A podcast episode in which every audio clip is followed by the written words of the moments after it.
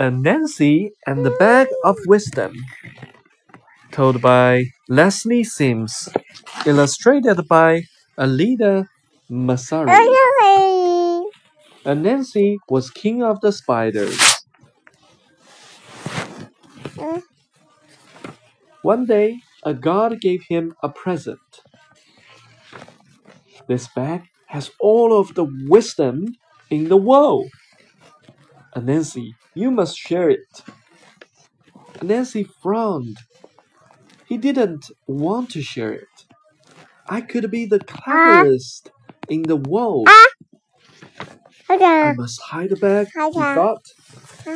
He found the tallest tree in the jungle and started to climb. But the bag got in his way. Oop. Oops. Oh no. His son tried to help. Put the bag on your back. Hooray, it worked. I But I have the bag of wisdom, Anansi said. I should know it goes on my back. He threw the bag down into a bush and it burst open. uh, uh, Wisdom flew all over the world. Everyone had some. Now everyone knows something, but no one knows everything. Puzzle 1. Can you match the oppositors? Open, happy, tall, shut, set, short. Choose the best beach bubble for each picture. Put it on your back. Put it in your pack. Oh no. Oh yes. Papa, Papa, Hey. Papa. Puzzle 3.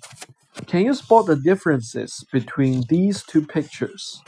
There are six to find. Answers to the puzzles. Open, shut, Four, mm. shut, set, happy. Put it on the back. Uh. Oh no. About Anansi. Anansi, the trickster spider, is a popular character in lots of West America, Africa, and the Caribbean folktale. Folktale. Folktale. Or half man, half spider. Oh.